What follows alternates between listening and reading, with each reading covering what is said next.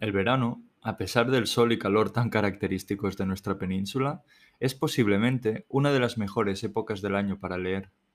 Un libro es un compañero ideal para leer sobre la arena de la playa, tumbado en el césped de la piscina o simplemente en el sofá, pegado al aire acondicionado en las horas de más calor, esperando a que el sol nos dé permiso de nuevo para salir a la calle. En el episodio de hoy hablamos de los múltiples beneficios de la lectura, a nivel cognitivo, para adquirir conocimiento, para evadirnos del mundo y sumergirnos en una realidad distinta. Pero como decía Flaubert, no lean como hacen los niños para divertirse, o como hacen los ambiciosos para instruirse. No, lean para vivir. Además, a los que aún no tengáis un libro para este verano, y también a los siempre ávidos de nuevas ideas, al final del episodio os recomendamos tres lecturas que seguro no os dejarán indiferentes. Bienvenidos un día más a nuestro podcast.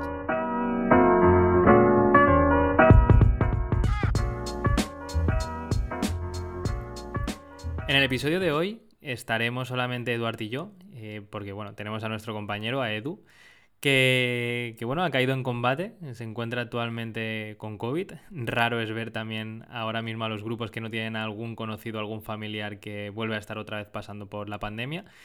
Y bueno, queremos mandarle antes de nada pues un fuerte abrazo y que se recupere bien pronto, porque realmente lo está pasando bastante fastidiadillo. Y queremos, nada, que en el siguiente episodio ya vuelva a estar con nosotros y que podamos grabar los tres de nuevo, que al final es lo que, lo que nos divierte y como nos gusta acompañaros, estando todos juntos. Y a partir de ahí, eh, comentar que hoy el episodio va a ser un poco diferente. Vamos a tocar una temática que no, hemos traído todavía y es la de la lectura. La lectura que es una pasión eh, que tiene ya años y años y años de antigüedad y que desgraciadamente parece que cada vez está desapareciendo más de nuestro día a día. Le estamos dejando todavía un hueco menor en nuestras horas diarias. Y no debería de ser así por la gran importancia que tiene. Vamos a tocar diferentes temas de cómo nos beneficia a nivel de salud mental, cómo nos evade de la realidad, nos ayuda a desconectar, nos quita estrés, para acabar finalmente también haciéndoos unas recomendaciones de cara a este verano que ya está aquí a la vuelta de la esquina, para que si no tenéis todavía vuestro acompañante de lectura para estos días tan calurosos y en los que, en los que desconectar de la realidad, podáis eh, leer o podáis ver las reseñas de lo que os vamos a comentar y si os interesa, pues bueno, ya os habremos aportado este granito de arena de compañía para los días que se vienen. Sin más, eh, ya decir pues lo de siempre, que la lectura es, de lo mejor, que la lectura es muy guay, que es algo que, que deberíamos de hacer más pero no obstante, hay dificultades a la hora de elegir un buen libro. Eh, tenemos libros que son más fáciles, tenemos libros más densos, más complejos, de temáticas diversas. Entonces, bueno, entrando ya en materia, Eduard, ¿tú qué recomiendas como buen libro? ¿Qué deberíamos de tener en cuenta? Bueno, pues como todo, eh, depende del momento. No es lo mismo querer estar un rato entretenido en la playa, leyendo alguna historia, obviamente bien escrita e interesante, eh, sin necesidad de que tenga un trasfondo profundo, digamos filosófico, que invite a la reflexión, que tener por delante pues una tarde de domingo lluviosa en la que nos apetezca pues embarcarnos en un reto. Ah, porque en la sociedad actual estar tres o cuatro horas concentrado en algo que no sea sencillo es inusual y es algo a lo que cada vez estamos menos, menos acostumbrados. Entonces, para mí, realmente depende muchísimo de la situación en la que me encuentro y es por eso que suelo tener más de un libro en danza. Es decir, suelo leer dos, tres libros a la vez, siempre. Y, por ejemplo, pues el día que digo, oye, tengo ahora dos, tres horas por delante, tengo muchas ganas de abordar un reto, pues cojo un clásico ruso, eh, cojo algún libro de filosofía o algo Valiente tú también, ¿eh? Eso es. Em, algún día que estoy súper obsesionado con un nuevo tema sobre el que quiero aprender, ya sea pues criptomonedas, eh, nutrición, economía e inversión, pues me meto con ese libro y lo estudio, ¿no? Con papel y boli, subrayo, lo que sea. Y si quiero estar relajado, olvidarme del mundo, em, ayudarme a conciliar el sueño antes de ir a dormir, cojo algo más ligerito, ¿no? A mí entonces siempre me gusta tener varios libros en danza. Sí, yo creo que, justo has dado en el punto que es clave, que sobre todo es en qué momento nos encontramos, porque hay libros para cada momento. Puede ser que estemos pasando pues, una época de, de estrés máximo y al final el libro nos tiene que ayudar o lo que buscamos en él es que nos puede evadir de la realidad y que podamos desconectar al 100%. Y por otra parte, pues si nos encontramos en otro momento, y pongamos un ejemplo, volvemos de vacaciones y hemos tenido un tiempo de relax absoluto y lo que queremos es, tenemos ganas de comernos el mundo, comernos el mundo y de aprender y de ver qué podemos sacar de, de una lectura como aprendizaje y de utilidad también en nuestro día a día. Y aquí pues decimos, mira, pues ahora nos vamos a leer un libro sobre economía, un libro sobre política, aquello que más desconozcamos, es decir, lo que también nos motive.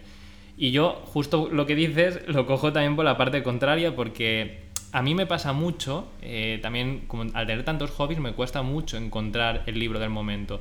Y también me pasa que justamente puedo empezar tres o cuatro libros, como bien has dicho, y una noche empiezo uno, me leo 40 páginas, estoy muy motivado, pero como luego tengo un periodo en el que encuentro otras cosas, lo dejo ahí aparcado y cuando voy a retomarlo ya no, no me aporta lo mismo que el primer día. Y entonces tengo que volver a empezarlo o coger otro por la pereza de volver a empezarlo. Y es dar muchas vueltas hasta por fin poder llegar a encontrar el, el punto, bueno, el equilibrio de lo que tenemos que leer.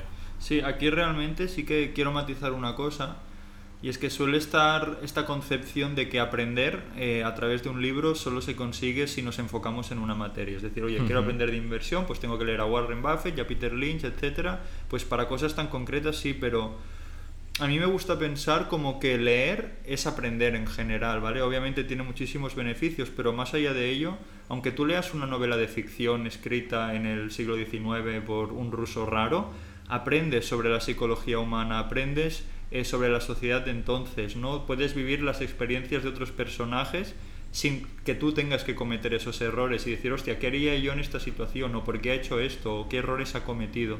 Sí, y aquí, bueno, justo también, muchos seguros que os estáis preguntando que por qué esta chapa o por qué esta incitaros tanto al tema de la lectura. Pero más allá de, de, simplemente el hecho de que pueda ser un hobby o que pueda abstraernos de la realidad o que podamos aprender algo, hay que destacar que la lectura eh, es muy buena para la salud. Yo, bueno, por ejemplo, una más allá de los libros, lecturas también que me gustan de blogs o de, diferentes páginas que voy leyendo para informarme. Eh, sigo, por ejemplo, a bastantes farmacéuticas, eh, sobre todo para ver avances científicos, que bueno, a mí personalmente es un tema que me interesa.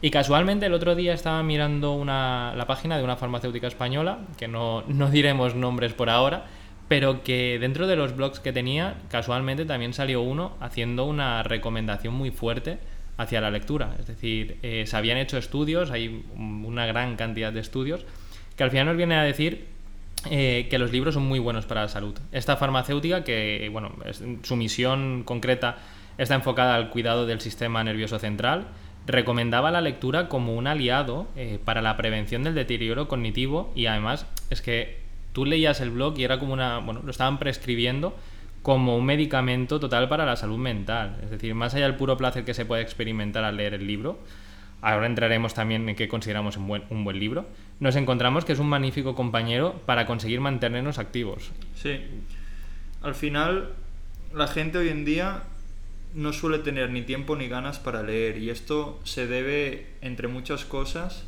que nos cuesta muchísimo concentrarnos en una cosa durante una, dos, ya no hablemos de tres o cuatro horas. Es decir, la gente hoy en día está acostumbrada a pues, que cada cinco minutos les aparezca algo en el WhatsApp y tenerlo que coger, hacer zapping en la tele, hacer scroll de Twitter a Facebook a Instagram sin parar, F5 a ver qué cosas nuevas hay. Estar conectados al claro, final. todo el rato inputs, inputs, inputs, pero el hecho de estar tú solo contigo mismo y un libro y tus pensamientos sin nadie más que te acompañe es algo que necesita de, de una especie de fuerza interna, ¿no? Como para, para, estar concentrado todo el rato y para no desviarte de eso, ¿no? Entonces yo, quiero, yo creo que, que hoy en día esta habilidad es cada vez más escasa, no se encuentra a menudo en la gente, porque cada vez estamos menos enfocados a ellos. Totalmente, pero más allá de esto, que por lo que comentas además que es una ventaja competitiva que podemos tener también en, en nuestro día a día, que nos puede beneficiar en todos los aspectos, eh, más allá de, esta salud mental también que hablábamos, que aquí, bueno, como bien sabéis, abogamos siempre por, la salud en general, eh, hacemos mucho hincapié en la salud física, en cómo hacer ejercicio, ya habéis visto en episodios anteriores que os hablamos de nutrición, de deporte, pues lo mismo con la lectura, al final eh, mente sana, incorpore sano, no es solamente un eslogan, sino que debería de ser realmente lo que es. Y aquí, aparte de esta, esta salud mental, que, bueno, esta salud cognitiva que decíamos, también llamada salud mental, también es eh, salud a nivel emocional. Bien decías tú ahora que estamos conectados, que necesitamos esta conexión a través de redes sociales, y esto lo podemos ver claramente cuando vemos a una persona sola. Si vamos a un bar, si vamos a una cafetería, sí que hay veces que podemos ver a gente sola, pero esta gente difícilmente la, la veremos que esté con un libro, sino que esté con el móvil y esté, pues, bien decías, con scroll, que esté con el WhatsApp, que esté mirando Instagram, Facebook, redes sociales, y al final no encontramos esta capacidad, esta, esta sensación de llegar a estar bien solos con nosotros mismos, que al final es lo que te atrae el libro, te evade de la realidad y consigue que tú conectes, que hagas un ejercicio de introspección y que puedas conectar con una parte de ti que no conoces y por hacer el símil también con la meditación. Mejoramos a nivel cognitivo y mejora también nuestra salud emocional. Sí, totalmente. Bueno, tú ya me conoces. Eh, yo soy una persona muy nerviosa mentalmente, ¿no? Eh, enseguida me estreso, eh, tengo pensamientos recurrentes en la cabeza y yo he tenido que, encontrar distintas em, herramientas, ¿no? Para combatir esto y decir, oye, pues mira, hasta aquí y quiero ahora estar en paz y dejar de pensar pues en los problemas de la vida que tenemos todos. Que no son pocos. totalmente, ¿no? y al final He encontrado varias herramientas, una como tú dices pues puede ser el deporte, otra puede ser la meditación, eh, tocar un instrumento y sobre todo la lectura. Yo soy una persona que le cuesta muchísimo encontrar el sueño por la noche. Yo me voy a dormir y si estoy un rato con el móvil o eh, acabo de trabajar y directamente me voy a dormir, puedo estar fácilmente dos, tres horas dándole vueltas a la cabeza, dando vueltas también en la cama sin poder conciliar el sueño. En cambio, un libro es mano de santo. O sea, cojo un libro, pongo ya el móvil a cargar, pongo la alarma, ya cierro el día del todo. Pero es coger el libro y quedarte dormido o leerlo un poco y quedarte pues dormido. Pues depende de lo que lea y por eso la importancia de tener distintos libros. Si estoy ya muy cansado y quiero dormir rápido, a veces cojo eh, pues un libro denso y sé que voy a durar un par de páginas. Pero si realmente aún digo, oye, aún tengo una horita antes de irme a dormir y lo que realmente es quiero lo que, lo que realmente quiero es sumergirme en una, en una historia, pues cojo algún libro que sepa que me resulta súper atractivo, en el que me pueda sumergir em, y, y, terminar de, y terminar el día de esta manera, eh, dejando de lado todos mis problemas, dejándolo de lado todo hasta que me entre el sueño. Y más allá de los momentos de, de irte a dormir, ¿En qué otros momentos de tu día a día eh, eres capaz de, o, dices, mira, me voy a poner ahora a leer un libro? ¿Dónde encuentras estos huecos? Claro, yo realmente siempre he sido una persona que, que ha leído mucho, eh, ya desde pequeño, pues lo típico, ¿no? Empiezas a leer fantasía, Harry Potter, Eragon, todos estos tipos de libros. Em, y esto lo he ido trasladando de mayor, ¿no? Pues obviamente ha cambiado mi gusto y el estilo que leo pero aún así he conservado esa pasión por la lectura. ¿Qué es lo que pasa? Cuando uno ya se mete de lleno en la vida adulta, tiene muy poco tiempo. Con el trabajo, la familia, la pareja, eh, el estrés cotidiano, cuesta mucho encontrar el tiempo e incluso yo que me gusta tanto leer y que es una tradición para mí, ¿no? O sea, que sin libros pues no, no soy yo mismo, eh, me cuesta encontrar ese tiempo. Entonces tengo que hacer el esfuerzo de reservar espacios y decir, oye, pues mira, el domingo por la tarde, que sé que suele ser una tarde tranquila y donde no voy a hacer nada, ya no hago planes, eh, no me programo nada y digo, pues mira, voy a coger este libro y me voy a ir a una cafetería y voy a estar ahí tres o cuatro horas. Como que aunque, aunque sea algo que te apasione la lectura, tienes que buscar esos momentos para que surja. Al final, como todo en la vida, tienes que cuidarlo, porque si no... No, y sobre todo también, por lo que dices, es crear el hábito. Yo te cojo ese símil, ¿eh? A mí lo que me pasa también muchas veces, como te decía, me es difícil encontrar el momento en el cual tengo que leer y justamente es encontrar ese hábito de bueno, pues me llevo un libro encima, intento en vez de mirar las redes sociales leer el libro, eh, vas a dormir, si no es un fin de semana, pues voy a la cafetería, me llevo también el libro. Al final es cuestión de crear hábitos, pero aquí, sobre todo tú que, tanto te gusta leer, para una persona para un, que no está tan habituada o que no o que tiene dificultades para encontrar ese libro del momento y ya directamente como le ha pasado muchas veces que ha iniciado una lectura que no le ha convencido, que lo ha dejado y que piensa que no es de utilidad o que no lo hace, ¿qué le recomiendas para empezar a leer? Claro, hay varias, varias maneras de hacerlo, ¿no? Que sería en torno a cómo construir un hábito.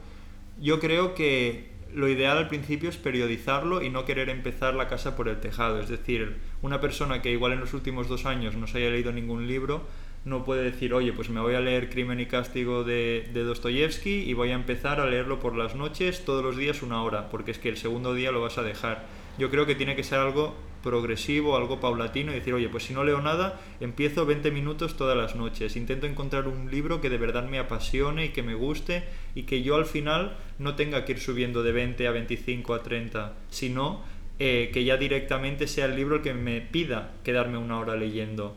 Pero como todo hay que empezar. Yo, por ejemplo, uso una, aplicación para motivarme a mí mismo, para comparar eh, lo que leo con otros compañeros y amigos y familiares, que es esta típica de Goodreads, que es mm, gratis de usar y que es muy sencilla, donde eh, puedes apuntar todo lo que lees, todo lo que quieres leer. Una vez ya lo has leído, le puedes poner una review decir, pues mira, este libro me ha gustado mucho, le pongo cinco estrellas, no me ha gustado nada, le pongo una estrella, pongo un comentario, la gente eh, me pregunta por ese libro, ¿no? Que esto también, por lo que dices, es. Bueno, si hacemos el símil con el deporte que hacíamos antes, como si fuera la aplicación de Strava. Al final también hay mucha gente que. Ostras, no tengo capacidad de hacer deporte, pero veo que mis amigos o mi gente cercana ha hecho cierto recorrido, un tiempo, una carrera X, y esto me motiva a mí también a lanzarme a ello y al final la motivación compartida hace que tú cojas un hábito y que puedas comenzar. Y en estos libros que dices, pues en esta aplicación que dices, lo que puedo ver que es algo parecido, ¿no? Porque al final también comentas, puede ser que te motive a leer un libro o uno que pensabas leer, que al final no acabes comprándolo, o de un tema que desconocías. También, puedes, también puedes encontrar ideas distintas y además eh, tiene algo que a mí me gusta mucho yo soy eh, como muy de rituales, ¿no? De preparar las cosas, entonces cuando termina el año digo, a ver, ¿qué quiero hacer el año que viene? Y con esta aplicación puedes ponerte como un objetivo eh, y decir, pues mira, este año que viene quiero leer seis libros, que esto es un libro cada dos meses. Para alguien que no lee mucho, seguramente ya es un progreso y tampoco tienes que esforzarte mucho para leer un libro cada dos meses. O puedes decir 12, ¿no? Yo en mi caso suelo hacer quizás unos 20 libros al año Em, que son pues uno al mes o un poquito más, ¿no? Eh, pero claro, también depende de qué libros escojas. Claro. Y aquí, ¿qué es lo que tú tienes en cuenta para considerar que un libro es bueno o es malo? Para poderlo decir, mira, este va a ser el siguiente, me lo apunto en mi lista. ¿Qué, qué tienes en cuenta para, para escogerlos?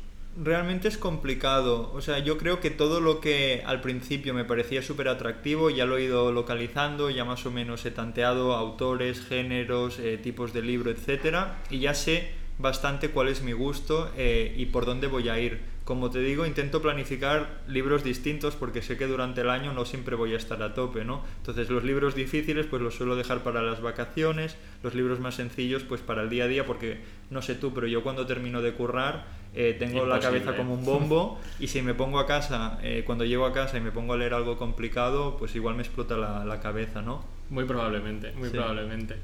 Pues bueno, aquí ya lo que os decíamos, eh, tema de salud mental, tema de abstracción, os lo recomendamos empedernidamente que podáis leer, pero vamos al kit de la cuestión, es decir, lo que seguramente muchos estáis esperando, si realmente estáis encontrando esta motivación y esta pasión por poneros a leer, que es que, bueno, Eduard, tú como bien dices que eres un bibliófilo empedernido, ¿qué tres lecturas nos podrías recomendar para este verano? Que lo podamos tener ya preparado en, en la mochila de la playa para ir a desconectar.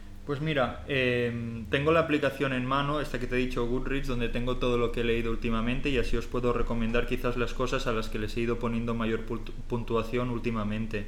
Eh, uno que he leído no hace mucho, que para la gente que lee me dirán, oye, ¿cómo puede ser que no lo hayas leído hasta ahora? Porque es un clásico. Es el retrato de Dorian Gray. No sé si te suena la historia, yo creo que en general sí, ¿no? Sí, sí, sí. Es, una historia típica de, de Oscar Wilde, ¿vale?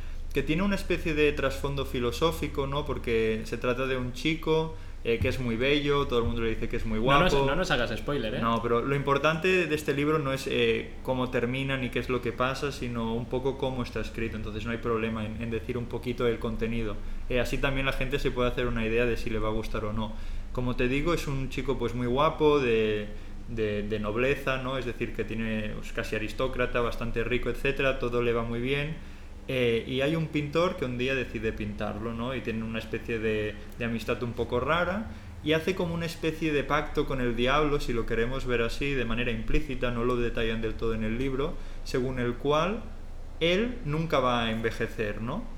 Y todas las cosas malas que hace, todas las, eh, todas las acciones inmorales que comete, etcétera, se reflejan en el, en el cuadro, ¿no? Entonces este cuadro según él va cometiendo maldades porque poco a poco se va volviendo loco y se va trastornando, se ve reflejado en su cara, ¿no? Y le empiezan a salir arrugas, se le deforma la cara, los pómulos, la nariz. Entonces tiene como este trasfondo filosófico según el cual eh, lo que hacemos nos afecta a nosotros mismos, pero a la vez denota un humor británico que ya estaba por entonces, no sé si esto debe ser siglo XVIII, XIX, en el cual el humor británico, este tan sagaz, tan frío, tan flemático, que yo eh, me, troncho con él, lo vemos ya presente, ¿no? Yo hace poco con mi pareja vi eh, la película esta tan famosa de, Cuatro bodas y un funeral, eh, que también es británica, muy divertida, y cuando la veía digo, hostia, si esto es como el retrato de Dorian Gray, es que el tipo de broma, eh, cómo gesticula, ¿no? cómo te imaginas las cosas, las escenificaciones, dices, esta gente no ha cambiado en los últimos 200 años, entonces, eh, para un libro que es más o menos ameno, eh, sencillo de leer, con un trasfondo filosófico bastante importante y que encima pues te ríes bastante, yo creo que esto es una gran recomendación. ¿No lo recomiendas para momentos de mayor motivación o momentos de evasión? Yo creo que este es un libro en el cual te puedes evadir, porque la historia eh, realmente es muy apetitosa, muy atractiva y es muy fácil sumergirse en ella. Entonces, a la mínima que hayas leído un poco, vas a querer seguir eh, sabiendo cómo va y la manera en la que está escrita eh, tampoco es tan rocambolesca, por lo que es un, un buen libro para llevarse a la playa. Perfecto. La primera la tenemos anotada. La segunda recomendación, ¿cuál sería? Eh, pues la segunda recomendación es un libro que me recomendó mi madre, eh, que es A Sangre Fría, de Truman Capote. Es una muy, buen, muy buen autor, tiene grandes obras que os recomendamos su obra bibliográfica. Sí, la verdad es que A Sangre Fría fue el libro, ¿no? O sea, como tú dices, tiene muchos, pero fue el que le catapultó para ser uno de los grandes escritores estadounidenses del, del siglo XX. Y es un libro que es curioso porque es como una especie de novela policíaca en la cual pues, se investiga el caso de un asesinato de una familia en Kansas, eh, típico, ¿no? Em, pero que está basado en un hecho real, es decir, a esta familia realmente la asesinaron. Eh, dos locos entraron por la noche y los mataron a todos. Y claro, yo te explico esto y parece que ya te esté explicando el final de la historia, ¿no? Porque si quieres también te digo que al final les ahorcaron. Eh, pero, bueno, ya, lo has dicho. Ya, queramos o no, ya nos llevamos esa parte. claro, pero es que esto no te cambia nada en la historia y de hecho si tú te lees la reseña del libro por detrás ya te lo explican, porque realmente es un hecho real, esto salió en los periódicos, eh, la población de la época conocía todo el caso y cómo se había desarrollado y esto no le quita ni un, ni un ápice eh, de lo interesante al libro, porque lo importante es cómo Truman Capote durante 5 o 6 años hace un esfuerzo titánico eh, periodístico de investigar qué es eh, el pasado de las víctimas, de los asesinos, eh, habla con todos los detectives, se lee las miles y miles de páginas que escribieron acerca del caso porque tardaron mucho en coger a los, a los asesinos y lo arma de manera que es súper ameno de leer, pero a la vez nos da muchísimos detalles, nos permite meternos en la psicología de estos asesinos que realmente tienen atributos de héroe, ¿no? Porque realmente son pues valientes, son honestos, tienen su propia moral desdibujada, que igualmente no les impide cometer un acto tan atroz como es matar a sangre fría, de ahí el título del libro, a una familia ejemplar, eh, querida por la comunidad y que no hacía nada malo. Y momento de recomendación, igual que el anterior, o en este caso sí que necesitamos tener un poco más de, quizás un poco más de sosiego, porque el libro, a pesar de que no es muy complejo de leer, sí que, por lo menos a mí, que soy bastante sensible, me deja mal cuerpo, ¿no? Ver cómo, a pesar de que la gente haga todo bien, si a un tarado pues, eh, se le gira la cabeza y te decide matar, se te ha acabado la vida. Y aparte es bastante denso a nivel de detalles y de longitud del libro, ¿no? Entonces, si lo llevas a la playa, eh, te va a pesar bastante el bolso, eso lo primero. Eh, y lo segundo, que igual no te ayuda a relajar del todo leer cómo eh, matan a una niña de 12 años delante de sus padres, ¿no? Bueno, con este mal cuerpo que nos has dejado, espero que la tercera recomendación vaya por un camino un poco diferente. Pues mira, el tercer libro que os traigo sí que es bastante distinto de los anteriores, eh, porque es de desarrollo personal, ¿vale? A diferencia de los otros dos que son pues una novela con la que nos podemos evadir, aquí os traigo uno que quizás y con suerte os ayudará a ser mejores en vuestro día a día.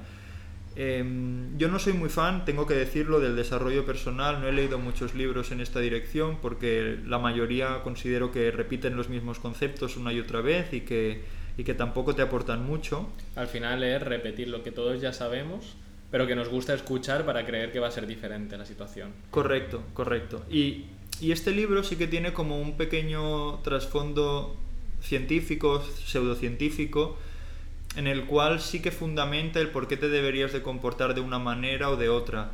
Aquí la crítica que suele tener este autor, que por cierto eh, es Jordan Peterson y el libro es eh, eh, 12 Rules for Life, ¿cómo se dice en español? Ah, 12, 12 reglas para la vida, me lo leí en inglés este. Una buena manera de aprender idiomas es eh, mezclarlo, ¿no? Pues oye, me leo un libro que me interesa, pero en otro idioma y matas dos pájaros de un tiro. Entonces, en, en este libro sí que nos da recomendaciones. Él es un psicólogo clínico en, Canadá, ¿no? que ha tenido mucha controversia, se ha hecho súper famoso pues, por distintas cosas, eh, sobre cómo afrontar los malos momentos, los buenos momentos, cómo nos debemos comportar en base a lo que él considera que es el status quo de la psicología hoy en día. Entonces, como disclaimer, tengo que decir que, que este señor tiene muchas críticas por ser pues, eh, un hombre eh, norteamericano, eh, religioso, bastante conservador, ¿no? Eh, y hay mucha gente a la cual no le gusta su discurso, ¿no? Porque puede quizás tildarse de, de casposo, de anticuado. Tiene un sesgo muy fuerte también sobre las ideas fijas que ya tiene. Exacto. Y de ahí no se puede, no se puede mover. Pero sí que es verdad que, que hoy en día ¿no? es un gran defensor de la Biblia, de los principios morales fundamentales, pero sí que es verdad que hoy en día donde todo está disdibujado, donde no sabemos muy bien cómo actuar, qué es el bien, qué es el mal, sí que está bien recordar el no eh, odiarás al prójimo, ¿no? no matarás, no robarás. Y esto obviamente no es tan básico como esto, sino que está en otro plano, pero igualmente no está de más que hoy en día alguien te recuerde estas cosas y el por qué es así, por qué se estructuran de esta manera las sociedades, por qué es importante gustarle a los demás, por qué es importante ser una buena persona en general. Perfecto, pues con estas tres recomendaciones que nos has hecho, Eduard, yo sin duda alguna me apuntaré la última, que es de los tres libros el que todavía no me he leído y que me ha parecido muy interesante. Los otros dos también suscribo las palabras que has dicho punto por punto y los recomiendo encarecidamente a todo aquel que necesite una lectura de verano. Y sin más, esperamos que, que os hayan gustado estas ideas. Eh, también os animamos a que nos compartáis vuestras sugerencias o a que nos deis algún libro de recomendación a través de nuestro Twitter y de nuestras redes sociales para que también podamos eh, acompañar nuestro verano con lecturas más amenas. Y si vemos que hay alguno que es demasiado interesante, entremos en debate también en alguno de los siguientes episodios.